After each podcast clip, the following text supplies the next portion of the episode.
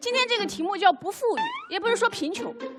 这个百分之九十的家庭啊都不富裕，还有百分之十为了怕别人借钱，也说自己不富裕。哎，我想了三天三夜，我都想不出来，为什么这么普遍的社会现象会让孩子感到自卑呢？怎么都跟金融大鳄的儿子在一个班吗？那为什么不给他转学呢？不富裕就是钱不够花，就像打雷下雨一样，是一种自然现象。这没有什么好隐瞒的啊，也没有什么好愧疚的，因为在广大儿童用品厂商的共同努力下，谁家的钱都不够花。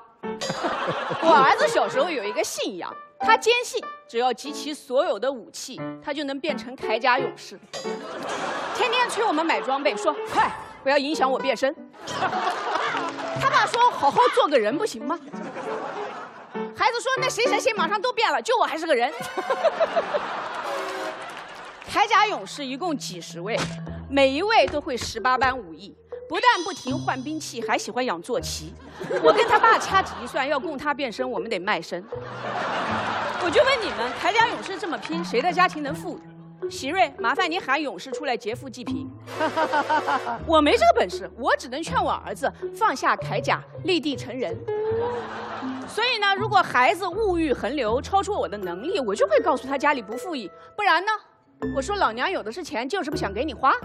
这种有病的回答，孩子受得了吗？他会抑郁的，而且还会报复。晚上你叫他写作业，他就会说：“我有的是智商，就是不学习。”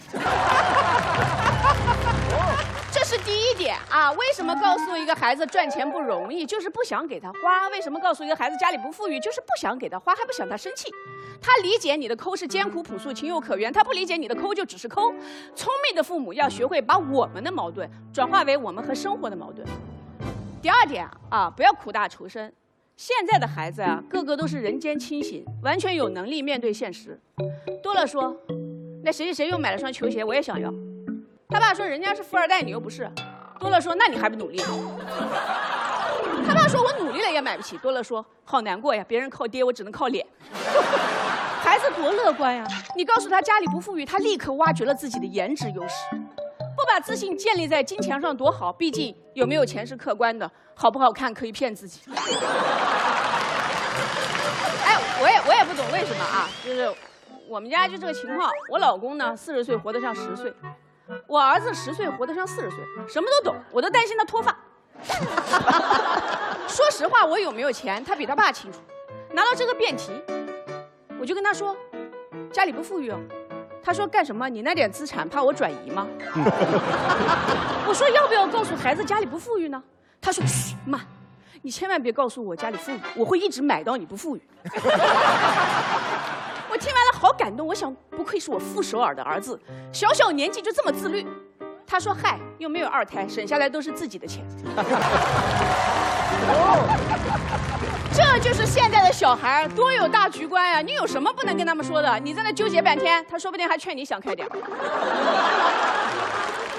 啊，第三点，不富裕是一个多么好的答案啊！我儿子有一个朋友。家里好几个这个保姆司机，他妈还成天跟他说：“我们没有钱哟，你以后要靠自己。”朋友们，有钱人正在以侮辱孩子智商的方式强行告诉他们家里不富裕。我们实事求是，我们犹豫什么？我真心觉得家里不富裕呢，是人生还一个还不错的阶段。想想自己没有的，剩余的人生斗志满满；想想自己已经有的，忆苦思甜，感恩。对吧？这有什么不能说的呢？有有钱就好吗？太富有了多空虚啊！你看马东没日没夜工作，再看李诞没日没夜喝，有钱人一样没日没夜，一样缺乏睡眠。我就是想让我儿子从小就知道，变成他们也就那么回事儿啊，没有什么好羡慕的。做谁都不如做自己。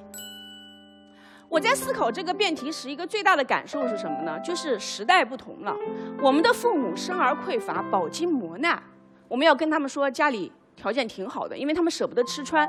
我们的孩子呢，大部分生在一个很好的时代，没有挨过艰难，有的甚至将来，我觉得他们很容易陷入提前消费的陷阱。所以我们要告诉孩子，家里不富裕，要提醒他们理性消费，不要做欲望的奴隶。最后，我想告诉大家一件事啊，就是孩子啊，其实他在乎的并不是钱，嗯。就之前我们家前几年生活条件不好，然后我儿子经常问我说：“妈妈，你怎么总没时间陪我？”我说：“家里不富裕，妈妈要努力。”这几年呢，生活条件好了，他问我：“妈妈，你怎么更忙了？还是没时间陪我？”我说：“嗯，妈妈不应该只为了赚钱而努力。我有很多想做的事没做，我呢，嗯，就是还有心中的很多遗憾没有完成。妈妈爱你，但是妈妈更想拥有属于自己的完整而丰富的人生。这一次来比赛，我儿子给我写了一个条子啊，写小纸条，说：老妈加油，我支持你。第二名也很好。这让我感到了一种理解吧。以前我就觉得自己何德何能啊，有这么善解人意的孩子。后来我想通了，完全是我的功劳。